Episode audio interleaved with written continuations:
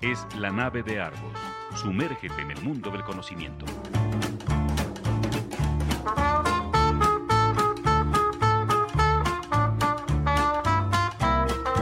La nave de Argos. Un viaje a la cultura. Bienvenidos a bordo. Bienvenidos, muy buenas tardes. Hoy, como todos los jueves, es jueves del 2020. Estamos aquí en este programa número 113 eh, de la nave de Argos. Todos bienvenidos a bordo. Eh, gracias también a nuestros patrocinadores, el Instituto Kipling y Refaccionaria Oriental. Tenemos esta tarde un invitado muy especial, eh, continuando con esta serie que hemos realizado en esta nueva temporada con autores y con editores independientes. Bueno, el término independientes ya lo comentarás tú seguramente. Eh, doy la bienvenida a Iván Trejo esta tarde. Eh, también saludo con mucho gusto a Paco Maxwini y a Paco Maxwini, también a Marco Banzini, a José Antonio Banda, que nos acompañan. Tenemos hoy la tripulación completa de la nave Argos aquí para charlar con Iván Trejo y este proyecto editorial o este, este proyecto de vida también que se atrás adelante, ¿no? Eh, bienvenido, Iván. Buenas tardes. Tú eres tamaulipeco, veía, ¿no? Eres, eres de Tampico. Ya, ah. Paco y Paco dirán, ah, de Tampico, qué padre. ¿No? Pues empezamos hablando por ahí, si les parece.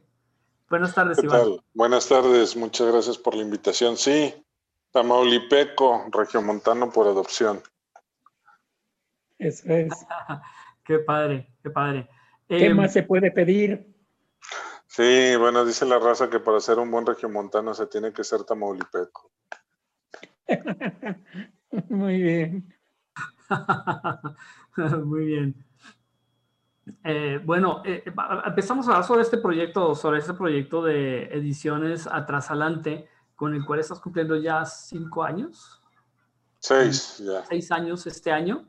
Eh, y pues es un editorial que empezó en el área de poética, de poesía, pero se está abriendo hacia otras, hacia otras vertientes. Cuéntanos un poco sobre el nacimiento de Atrasalante, cómo empezaste con este, con, con este concepto. Empezamos en 2014, empecé con la socia Nadelia García. Este, fue un inicio un poco a la mexicana en el sentido de que tenía yo perfectamente claro qué es lo que quería hacer, pero no tenía un centavo encima. Entonces no podía empezar una editorial como tradicionalmente se hacía, con una inversión inicial, sino más bien opté por otro modelo de negocio que permitiera tener mercados diferenciados y no hacer una inversión inicial. Entonces empecé a proponer coediciones a las universidades y a los estados donde ellos pudieran cubrir lo más caro que era la de la producción, que era la imprenta, y nosotros pudiéramos hacer todo el resto del trabajo, incluso la edición, la diseño, portadas, que es parte de la propuesta.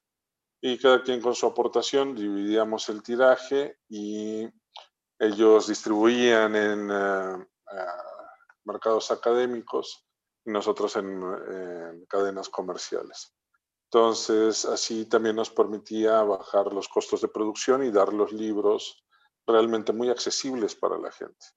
Porque un libro de pasta dura como los que nosotros hacemos, pues bueno, en el mercado ni de chiste costaría 150 o 200 pesos.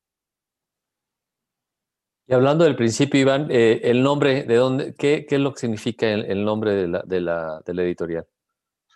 Mira, es un homenaje a un gran amigo eh, que partió en el, precisamente en enero de 2014, con el cual yo había platicado esta idea de poner la editorial.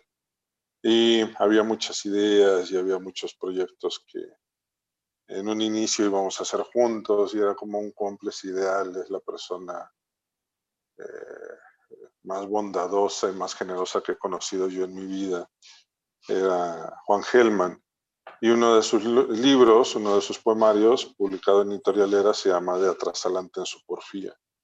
Entonces, hablando con su viuda, con Mara La Madrid, le decía que si me daba permiso de poner la, la editorial atrás adelante, una forma de honrar esas charlas iniciales con Juan este, años atrás y obviamente el primer libro de poesía tenía que ser uno de Juan.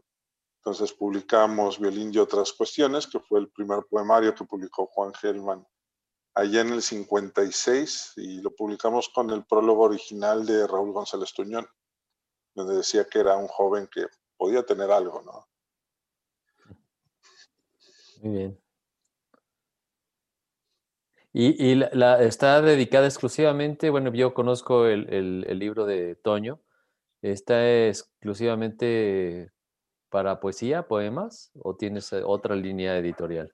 Tenemos tres colecciones. Ahorita empezamos obviamente con la de poesía, como bien dices, y ahorita tenemos narrativa corta, en la cual iniciamos en 2015 y hace un par de años iniciamos con una tercera colección que es la colección popular que es un variopinto de temas y de eh, géneros o subgéneros, porque la intención es poder proveer a la gente libros muy asequibles con gran literatura. A diferencia de los de pasta dura, estos son pasta blanda y se venden exclusivamente en los puestos de periódicos de la Ciudad de México. Entonces empezamos con una serie eh, de crónica histórica con Héctor de Mauleón y pues bueno, son libros que han tenido buena, muy buena aceptación. Y son, bueno, las tres colecciones que manejamos hasta el momento. Ya después veremos si le entramos a la novela o a algún otro género que también sea, este, deje dividendos, no sé, como el ensayo o el teatro. Ese es como uno de los grandes, de los grandes eh, asuntos o, temas que hemos comentado con los diferentes editores que hemos tenido aquí en el, en el programa en los últimos, en, esta, en esta época, ¿no? El asunto de la, de la comercialización y de, la, de, de, hallar los puntos de equilibrio, ¿no? Para poder mantener el proyecto, ah, pues, funcionando y que sea, y bueno, y pagar las cuentas, por supuesto, ahí aparte, pues, dejarle algo al, editor. Eh, comentabas eh, justamente en esto, eh, por ejemplo, en la crónica ves más salida, eh, poesía, comentábamos también con Mantis, eh, con que pues sí, había lectores de poesía, que sí había, es quizás eh, más una cuestión de estrategias de nicho o, es un juego también con, el, con la cantidad de tirajes o cómo, cómo, es, cómo, es el, cómo funciona la mezcla en este caso para, para que una editorial pueda sobrevivir.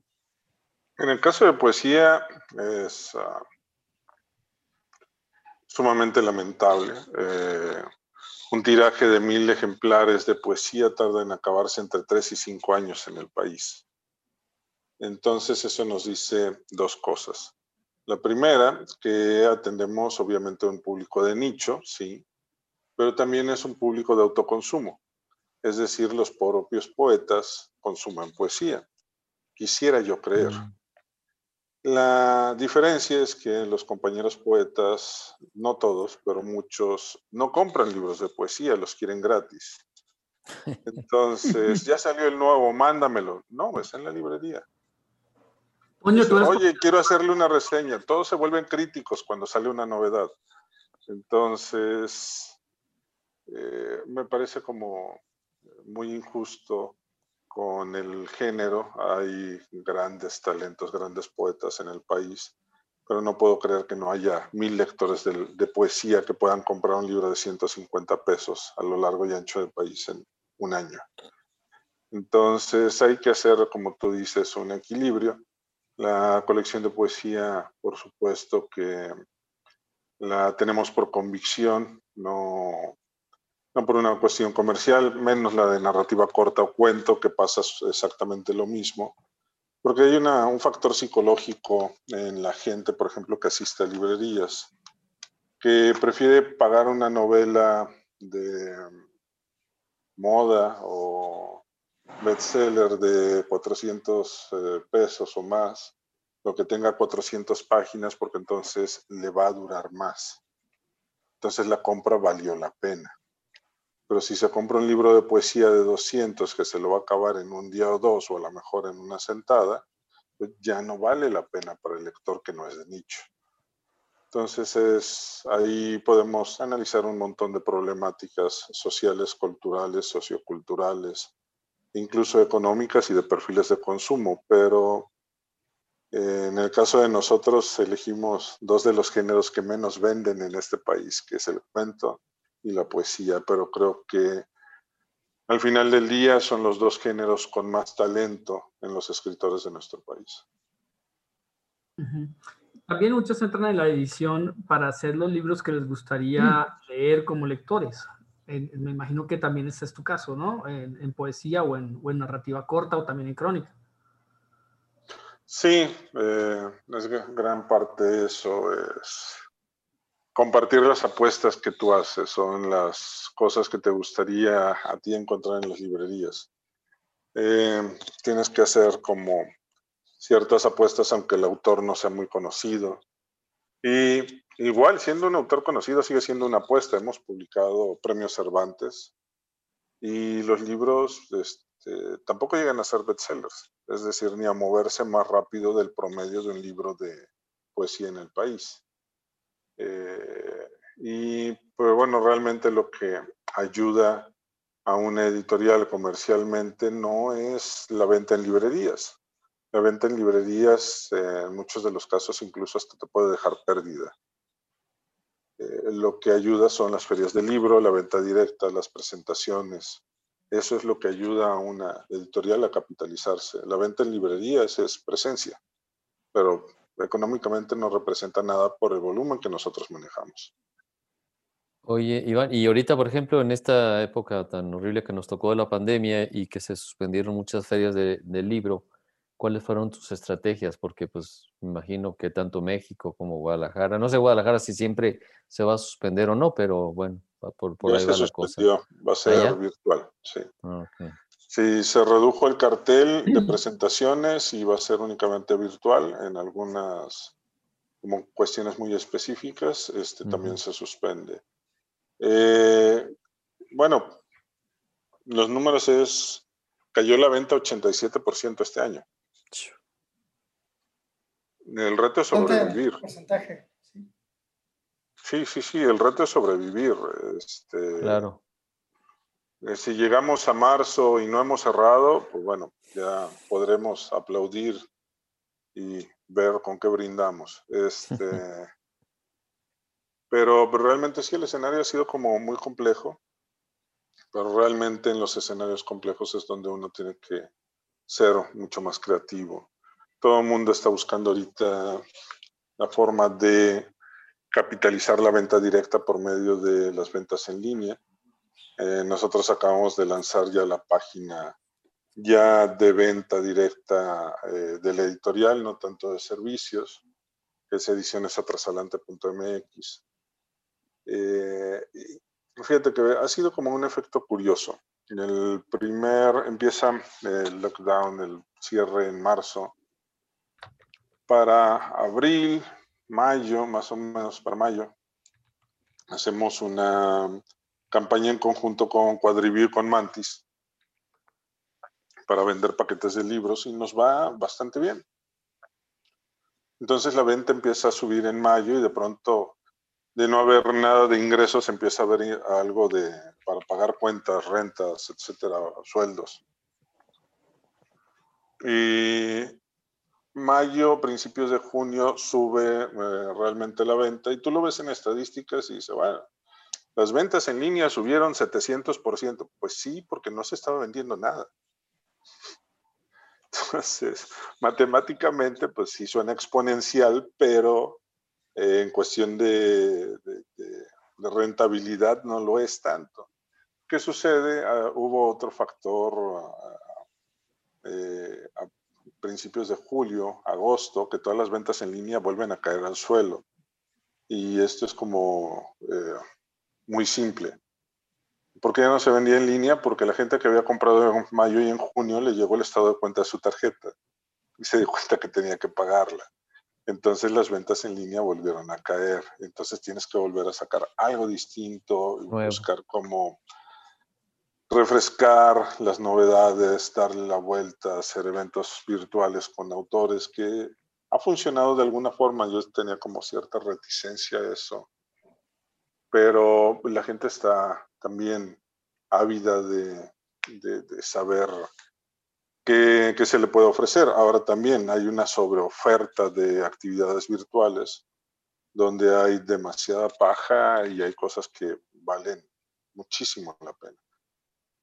Y ahora sí, como en todo, hay cuestión de, cuestión de elegir y que cada quien, de acuerdo a su perfil de consumo, elija qué es lo que, le, que prefiere más y listo. ¿Y libros electrónicos no, se, no están metidos por ese lado, Iván? Estamos empezando, vamos a empezar de hecho a liberar los libros electrónicos para Amazon, para todas las cuentas de Kindle eh, a finales de este mes. Okay. Eh, porque es un mercado diferenciado, es un mercado distinto y sobre todo se lo atienden eh, académicos y universidades en Estados Unidos. Es un, grupo de, de, consumidores como muy específico, pero que busca siempre los libros en Kindle antes de buscarlos en físico. Entonces es un mercado complementario, pero eh, no lo hemos descartado. Más bien estamos trabajando en formatear todo para subirlo a Amazon con los niveles de seguridad que tiene la empresa.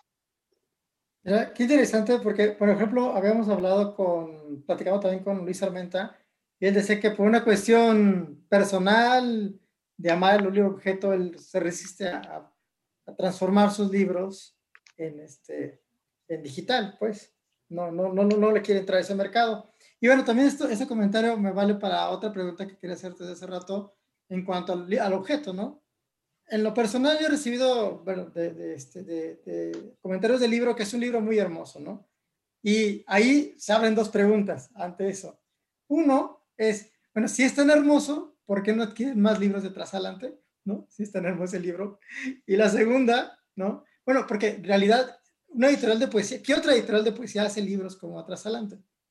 Porque la mayoría, no es, no, es como crítica, la mayoría de las otras editoriales o otras editoriales estaban haciendo libros muy similares. Eh, el objeto, pues, me refiero.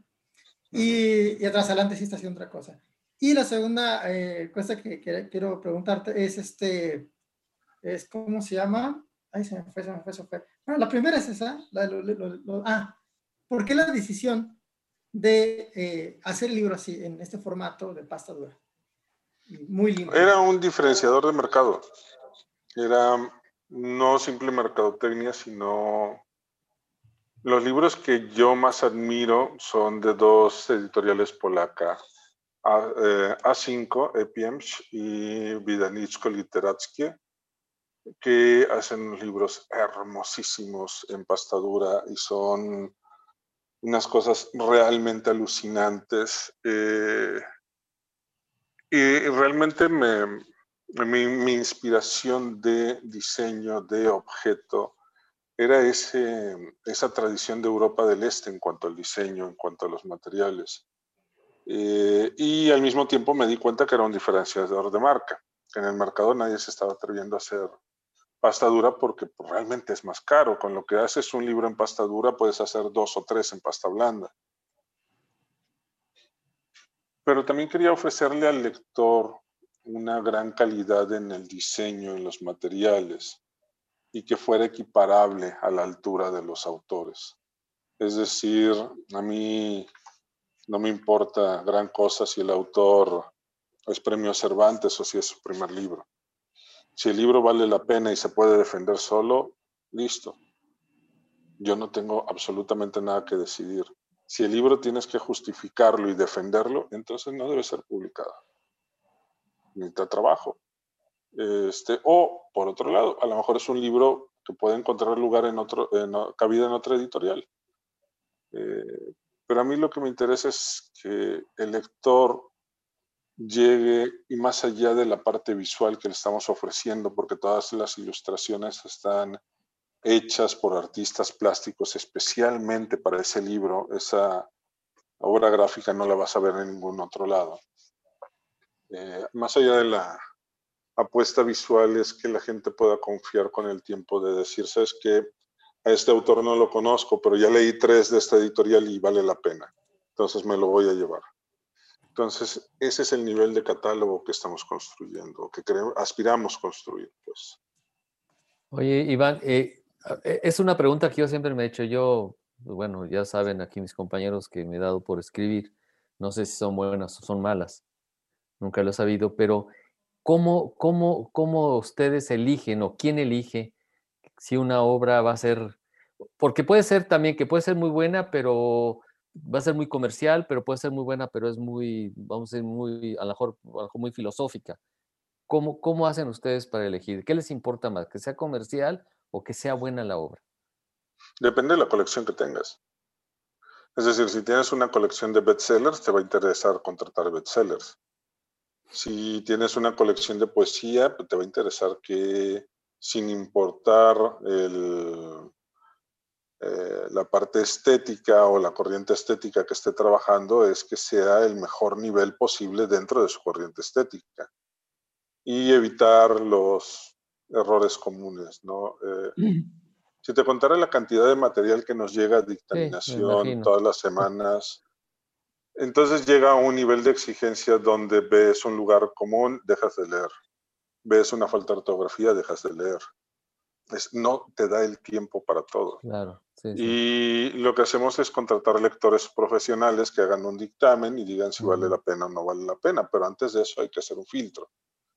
Eh, y si no pasa el filtro básico de lugares comunes, de influencias, digamos, de otros eh, autores, eh, propuestas de discurso o estéticas que, no se sostengan, son como muchos aspectos técnicos más allá de lo comercial y después ya los lectores que conocen las colecciones que tienes podrán determinar si puede convivir con el resto de los libros que tienes en la colección o no. No es, no es simplemente una cuestión de que le guste el editor o no.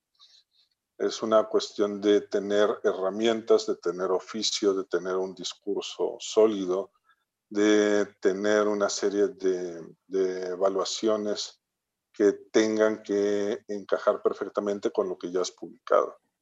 Entonces, si yo de pronto tengo esta colección de poesía y me llega un libro maravilloso de poesía visual que tiene que trabajarse en otro formato, pues eh, probablemente me va a interesar, pero si tengo que cambiar el tamaño de las colecciones, ahí sí ya no puedo moverme.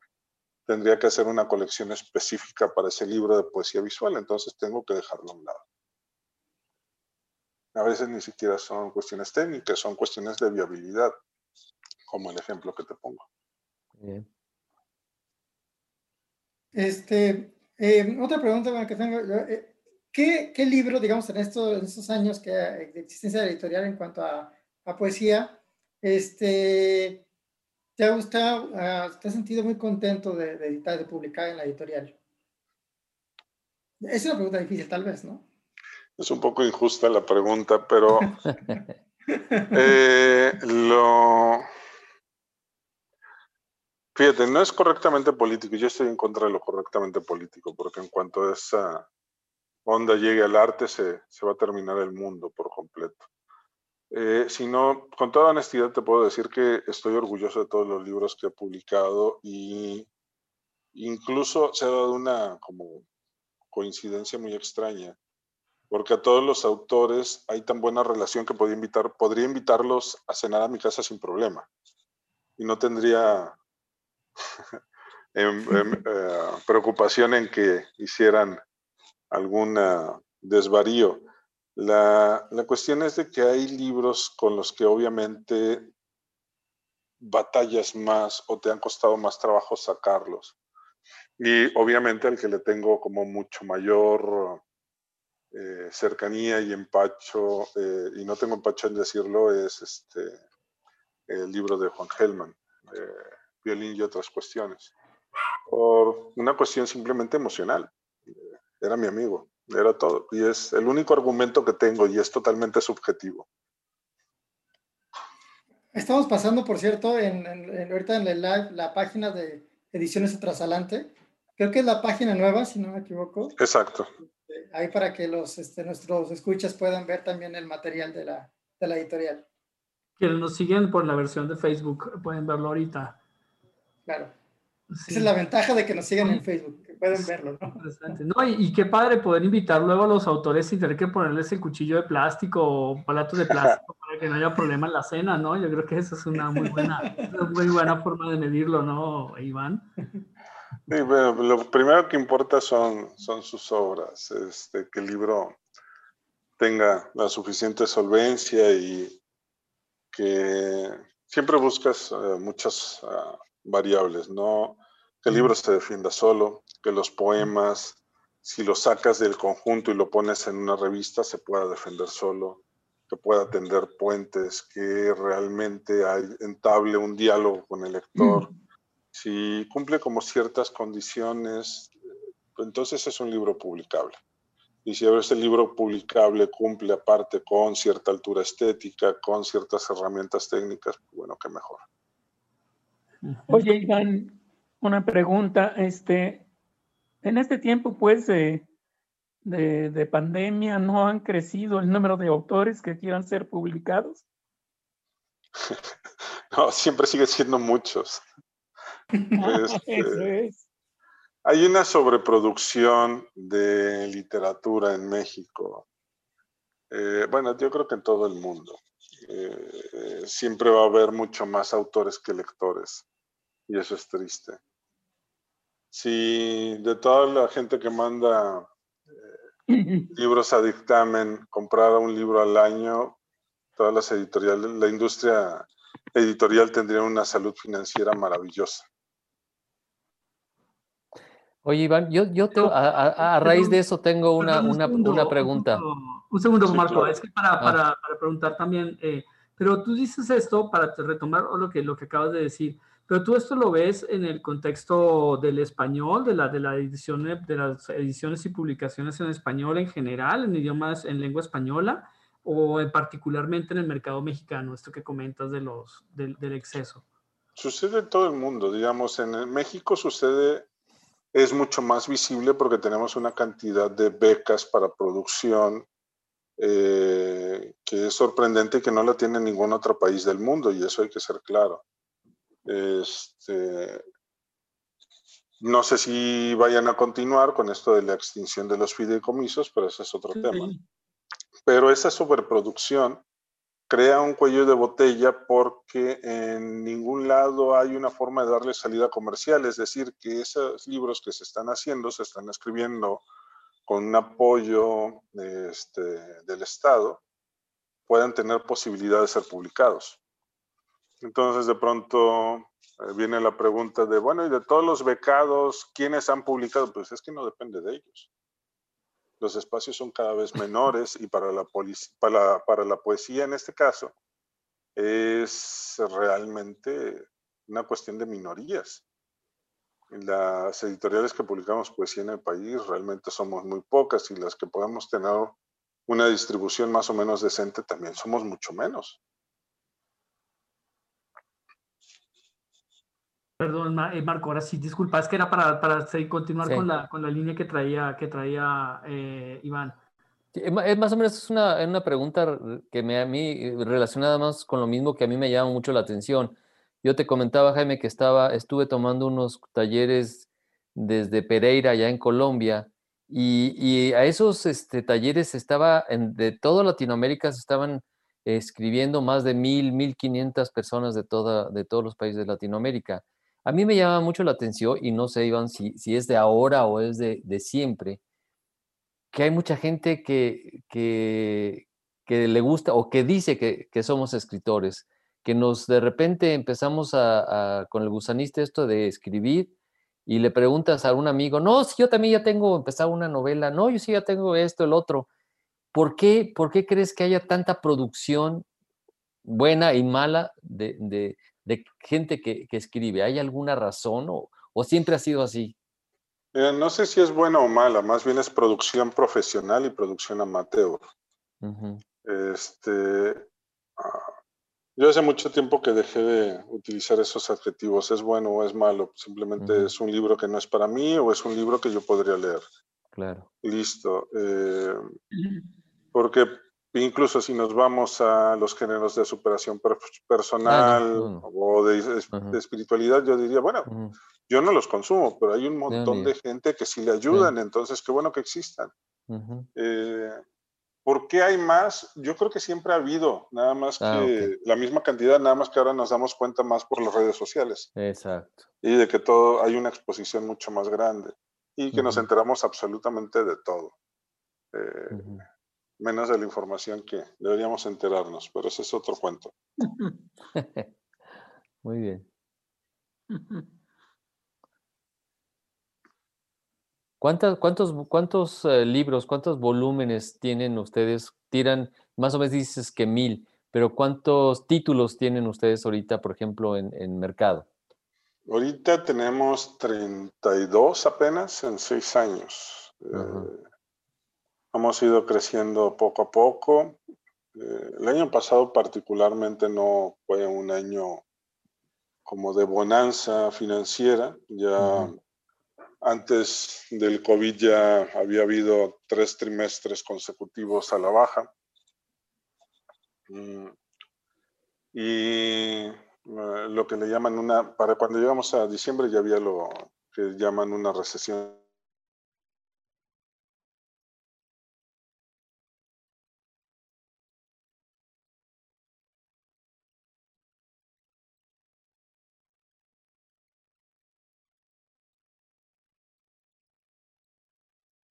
eh, comparados con otros años, por supuesto. Y bueno, según los cálculos que, que me compartían el otro día, para llegar al nivel en que estábamos en 2019, la industria se va a tardar cuatro años y medio. Entonces, como decía al principio, lo importante es sobrevivir, ya después vemos Claro. qué hacer. ¿Cuánto tardas Sí. tú, por ejemplo, si te mandan un manuscrito, si yo te mando un manuscrito, cuánto tiempo tardas en, dar un dictamen? Tres meses. Primero para pasar a dictamen se tiene que darle una lectura como rápida para ver si vale la pena pagarle a alguien para que haga un dictamen.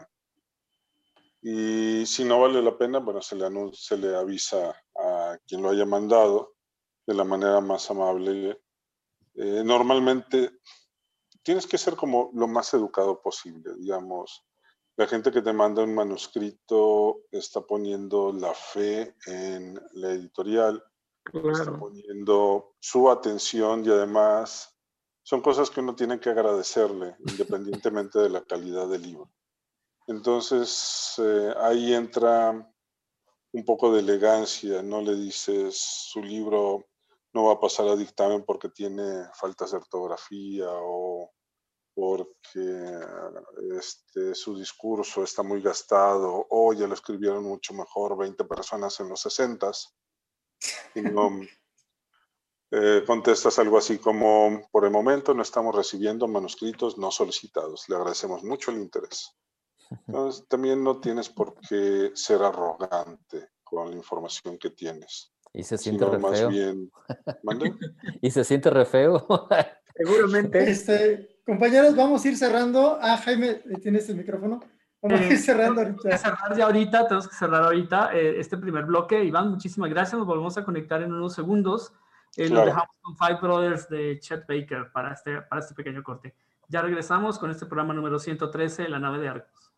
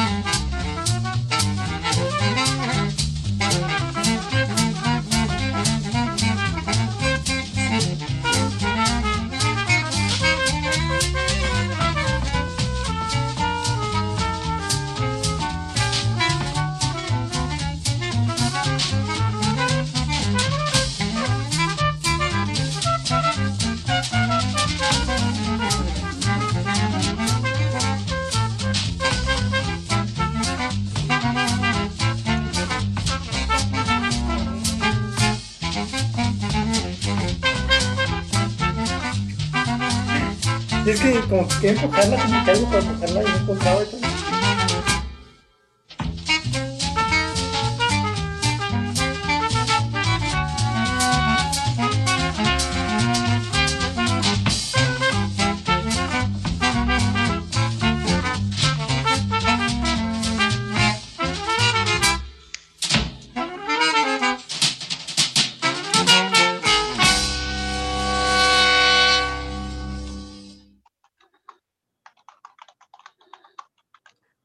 Regresamos a la nave de Argos, programa número 113. Muchas gracias. Ah, caray, aquí es en esta parte donde no ve cuándo despeinado está. Para los que, un perdón para los que están en Facebook viéndonos en este momento, estamos, continuamos con esta charla eh, con Iván Trejo, muy interesante sobre, sobre este mundo eh, de, la, de, la, edición independiente. Eh, bueno, un recorrido creo que tenemos muy interesante, ¿no? Los tirajes, la, la, cuestión de costos. tenía también una, una, una, bueno, quedaron varias preguntas por ahí también, Toño tenía, tiene varias.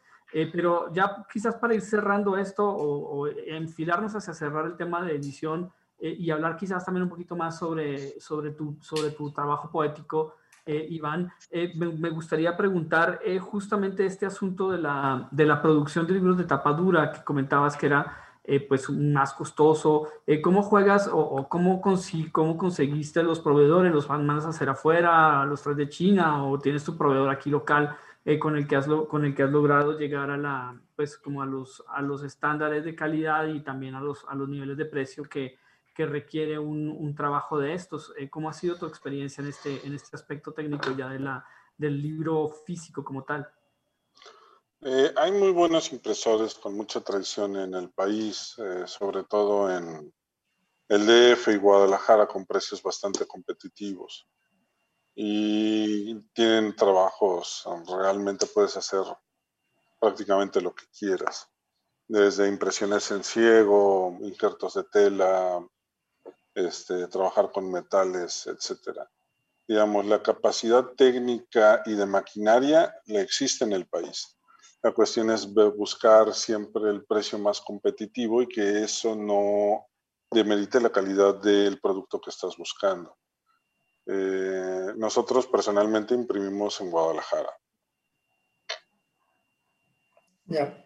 Yo, yo tenía una, una pregunta, este, bueno, eran, la, primera para también cerrar la edición. Veo que este, tienes un proyecto ahí muy interesante de las narradoras. Eh, no sé si podrías contarnos cuál, es tu, cuál fue tu experiencia este, reuniendo estos tres tomos de las narradoras mexicanas.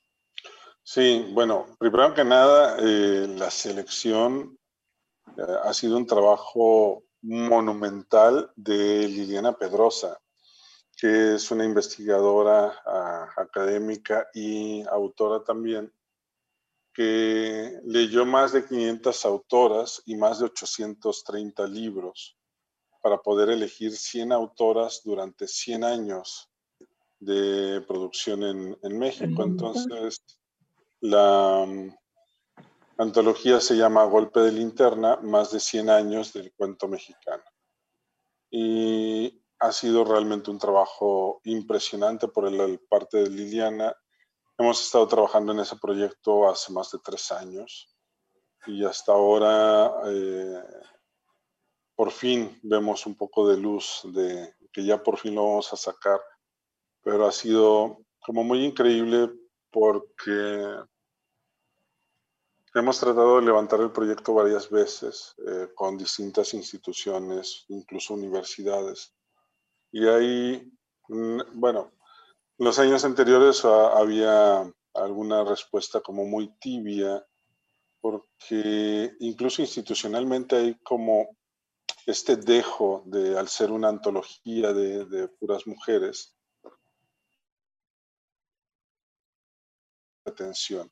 Este año habíamos llegado a acuerdos interesantes, pero con la situación del COVID, la pandemia, los presupuestos fue imposible. Entonces, eh, vamos por nuestra cuenta y con recursos propios. Por eso también nos, nos aventuramos a lanzar una preventa de la antología porque son tres tomos, son casi mil páginas y 100 cuentos de 100 autoras que son maravillosas desde publicaciones de 1927 a 2017. Entonces son, este, no, la primera es como de 1914 a 2017, por ahí. cuentistas que, la, que Liliana, la antologadora, hace un rescate impresionante y ha sido realmente eh, el reconocimiento es para ella en todo, todo lo todo, eh, completamente. Yo lo único que he tratado de, de es apoyarla, ver la parte administrativa, de ver la parte también gráfica, hacer la edición correcta. Y esta antología es realmente una celebración para hacer visibles a todas, la mayoría de estas autoras que pues, estaban en el olvido o que estaban simplemente, no tenían la misma presencia que muchos de los cuentistas varones. Este, y de pronto ahí hay como esta preocupación, por supuesto, de darle el mismo espacio que cualquier otro, otro escritor, este, sin importar el género. Y lo que ha hecho Liliana también con la selección que me parece a mí sorprendente es que ha incluido autoras en lenguas este, indígenas, eh, ha incluido autoras chicanas, que también son cuentistas mexicanas, por supuesto, e incluso una cuentista mexicana naturalizada, nacida en otro país, pero naturalizada y con toda su carrera en México. Entonces, a mí me parece que toda esta amalgama de voces hace que realmente haya una representación de todo el país. Y otra cosa es que gran parte del país está representado dentro de la antología. No estamos hablando únicamente de ciertos sectores del país donde se concentran la mayoría de los autores, sino la mayor parte de las voces polifónicas que, tenemos dentro de la literatura mexicana.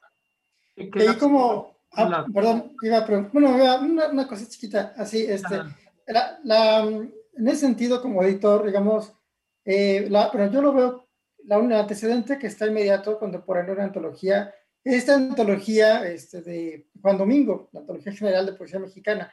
Y por ahí va mi pregunta. Como editor, no sé si tuviste en cuenta esta antología que a mí es una apreciación personal, me parece inmanejable. O sea, quiero encontrar un autor y me cuesta muchísimo trabajo. Este, ¿Tuviste este antecedente para tomar decisiones como editor en cuanto a la, a antología? No, realmente lo que tratamos de hacer nosotros al momento de separarlo eh, fue decidir los tomos, es decir, si pudiéramos hablar de tres épocas, ¿cómo podríamos dividir esas épocas? Entonces fue como llegamos a tres tomos que fueran, como, como tú dices, más manejables, que fueran realmente de lectura o de consulta, más de lectura que de consulta. Eh, y lo dividimos, el primer tomo eh, son las pioneras, el segundo son las insumisas y el tercer tomo son las exploradoras, que son la cuentística más reciente, donde te vas dando cuenta que, por ejemplo, desde el primer tomo todas estas mujeres valientes trataban de quitarse de encima todos los conceptos preconcebidos de la, del discurso eh, femenino o lo entendido como femenino y a mí me parece como maravilloso también este repaso por el cuento incluso revolucionario, donde hay una evolución tanto de las formas como de los discursos y hay cosas realmente sorprendentes. Hay cuentos que valen muchísimo la pena. ¿Ya está a la venta, Iván, el, el libro y dónde? Ajá. Ahorita estamos en la parte de preventa, está en la misma página de internet de edicionesatrasalante.mx Ahí pueden acceder a la preventa con un precio especial, incluido el envío a nivel nacional. Y los libros se van a estar enviando la tercera semana de noviembre a los domicilios de cada una de las personas que hayan comprado. A partir de la tercera semana de noviembre entra en librerías, en redes de distribución y también directa, la venta directa por medio de la página. ¿Qué lapso de tiempo estás cubriendo con esta, con esta antología? Más de 100 años. O sea, la, la, primera, las pioneras, ¿van más o menos de qué época a qué época? Como de 1914 a finales de los 30, 40, por ahí. Mm, okay. La segunda es como de 40 a 70 y la última parte son 80 hasta 2010, la década del 10 de este siglo.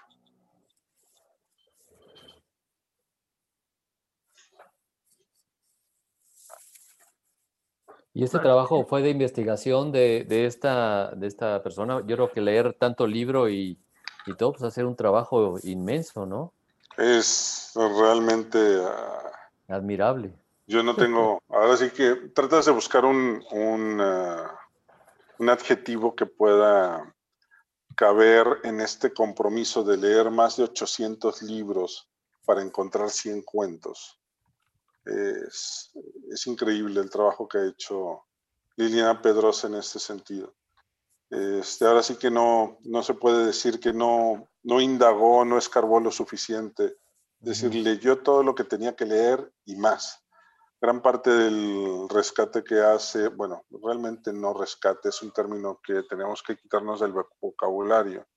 Las escritoras no necesitan ser rescatadas como damiselas en desgracia necesitan ser visibles, exactamente igual visibles que los hombres, claro. este, que los escritores varones. Lo que ella hace es una investigación tanto en hemerotecas, en la Biblioteca Nacional, en todos lados para poder tomar todas estas fanzines, estas revistas de la época, estas publicaciones donde incluso una de ellas publicaba con un seudónimo para que pudieran publicarla, porque como mujer este, era impensable, ¿no? Y hay unas cuestiones, obviamente, de contexto histórico sorprendentes, pero el trabajo de Liliana es, es, épico. Sí, una felicitación. Más de 800 libros. sí, es, una cosa. para felicitarla de verdad. Totalmente, sí. Esperemos que, que les guste la antología y que todo nuestro esfuerzo valga la pena. Claro que sí, ojalá. Eh, sí, oye, la antología está disponible todavía. Eh, los quienes quieren inscribirse pueden hacerlo para esta primera, para esta primera edición. Claro, pueden entrar a la página de nosotros y ahí hay una eh, parte en, el, en, la parte de narrativa y pueden acceder a la preventa, comprarlo anticipadamente. La antología con su caja les llegará a finales de noviembre. A finales de noviembre, ok. Ok, perfecto. Eh, la, dirección cuál es? De tu trabajo poético, eh, Iván. Ediciones atrasalante.mx, perdóname. Ah, ¿Me decías? Atrasalante.mx. Ok. Eh, queríamos justamente también pues, aprovechar esta parte, este, este final para no irnos eh, sin hablar de tu trabajo también poético, Toño. Y Iván, bueno, del de Iván, eh, Toño. Sí, sí, el Iván, no, no, bueno, el de mí yo creo que ya lo conoces, ¿no? Con Iván también ya lo conoce. Este, sí, Iván, nos gustaría, bueno, mí hablar de cómo convive, este, porque hemos hablado todo este tiempo del editor, cómo, que no sé qué ha pasado con el, con el poeta, ¿no? Con este que ha publicado libros. Eh, es, es una relación extraña, un poco tóxica. Eh, Mira, realmente para poder ser editor y poderlo hacer con soltura, no necesitas el ego del autor. Tienes que desprenderte de un montón de cosas que no necesitas para editar. Para poder editar, necesitas buscar la mejor versión posible del libro que tienes enfrente. Y es un libro que no es tuyo y que no tiene absolutamente nada que ver contigo ni la forma en que tú trabajas tu propia obra entonces el compromiso es mayor. Si uno no puede quitarse de encima ese ego de autor, no edites, lo vas a hacer terriblemente mal.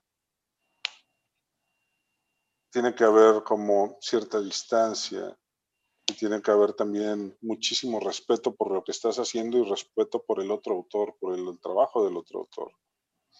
Porque cuando estás editando, realmente no importa lo que quiere el autor, no importa lo que quiere el editor, lo que importa es lo que quiere el libro. Una vez, hace años, trabajaba en otra editorial, había un autor que me decía, que yo le decía, bueno, hay que quitar estos cuatro poemas, no funcionan. Me no, es que les tengo mucho cariño y tengo un apego emocional muy grande por esos poemas. Y yo, ah, bueno, genial.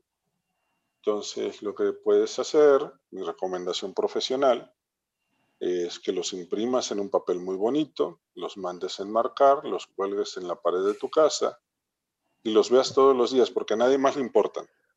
El lector va a ver cuatro poemas malos.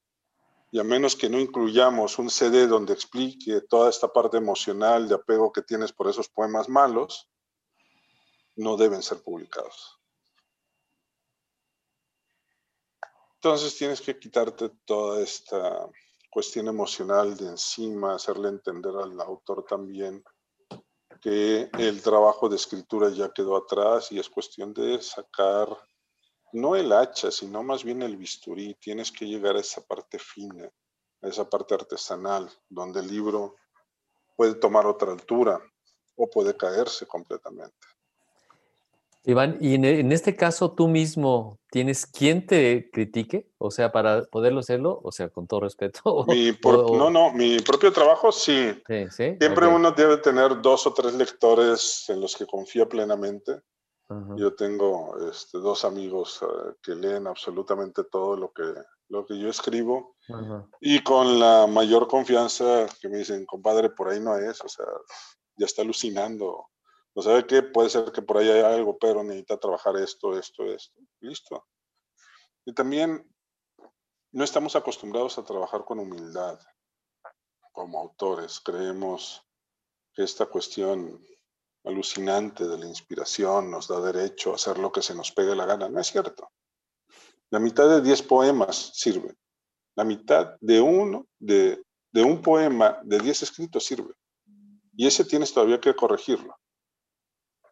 La mayoría de lo que vas a escribir en tu vida lo vas a tirar a la basura. Y si no tienes el valor para tirarlo a la basura, ojalá alguien más lo tenga.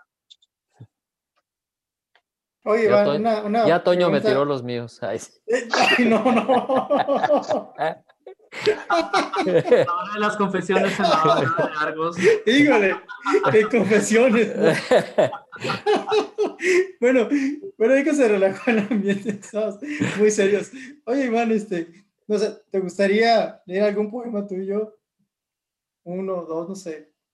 Eh, no, realmente, mira, yo escribo muy despacio y con el trabajo en la editorial también soy como muy juicioso con lo que escribo. Eh, creo que no sería conveniente en este momento. Una vez que esté un libro publicado nuevo, con todo gusto los que quieras. Órale. Ajá. No sé, de, ¿Y de lo ya publicado no tienes algo a mano? A mano me parece que no tengo idea. Como para, despedirnos con, un, texto tuyo, estaría padrísimo. Así también queda nuestro registro de la nave de Argos, histórico. Genial. Lo que me hacen hacer, muchachos, de verdad. El público, ¿qué culpa tiene? No año, no hace daño. Bueno, es que estamos buscando el vellocino de oro, ¿no? Por eso también. A ver, permíteme un segundo. Que volteas a ver los libros y dices, bueno. A ver, es. Bueno, es que tengo todo más o menos organizado. Libros. Ah. Mm. En la carpeta de poemas para leer en voz alta eh, durante transmisiones de Zoom. Imagínate si alguien tuviera esa carpeta. Híjole, podría. Se me ocurren como 20 memes para hacerle a esa persona y mandárselo. Jaime, hay que borrar nuestras carpetas en este momento. sí, hay que irlos, hay que irlo preparando. a ver, bueno, de este libro que ya está listo que se supone que sale pronto.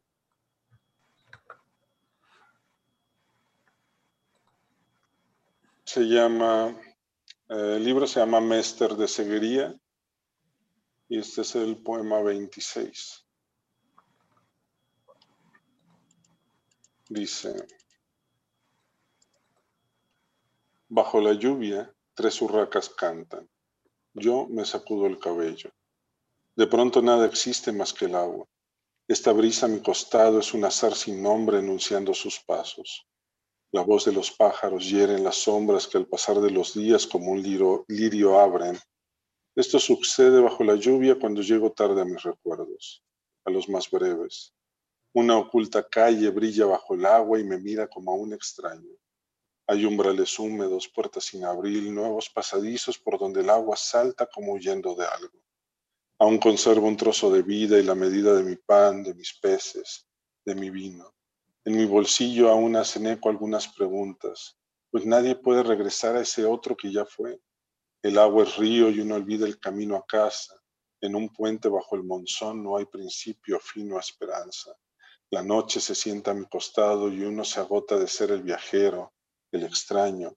Las preguntas son las mismas, pero otro es el sabor de la tierra. La mirada se sostiene en el horizonte que repta entre las piernas del frío. Uno es agua y no es nada. Los soñadores dirán, has encontrado tu forma y tu lengua y no perteneces ya a sitio alguno. Pero ni una palabra antigua ilumina la noche en las praderas. No tengo nombre ni jardín, ni palabra alguna poseo. Solo sé que tres urracas cantan bajo la lluvia y yo me sacudo el cabello. Buenísimo, buenísimo, Iván. Gracias. Gracias por esta invitación. Muchísimas gracias de verdad por, por, aceptar nuestra invitación. Muchas gracias. Ya el tiempo es implacable. Estamos ya cerrando la hora de, de transmisión. Muchísimas gracias de verdad. Eh, mucha suerte con esta colección. Creo que hablaremos de ello. Gracias. De, de, moverla también, de, de darle eh, eh, promoción aquí en nuestra, en nuestra zona. Esta, esta colección muy interesante que también comentaste a golpe de linterna. Me parece un proyecto también eh, extraordinario y de verdad felicidades por la, la, calidad de tus libros y la calidad de tu, de tu catálogo. Eh, Gracias, hombre. Un abrazo y pues sí, acérquense más al cuento. Es una, un género a veces un, un poco apreciado, pero te da unos golpes tremendísimos. Este, es sabrosísimo, así es que no lo descarten. Bueno, un abrazo y muchísimas gracias a todos por su tiempo. muchas gracias y bueno, nos despedimos de este programa número 113 con algo de música y estaremos la próxima semana aquí en la nave Argos, eh, pues con una sorpresa. Muchas gracias Paco, Paco, Toño, eh, Marco y Iván. Muchísimas gracias eh, y muy buenas tardes. Esta fue la nave de Argos. Que estén muy bien. Hasta luego.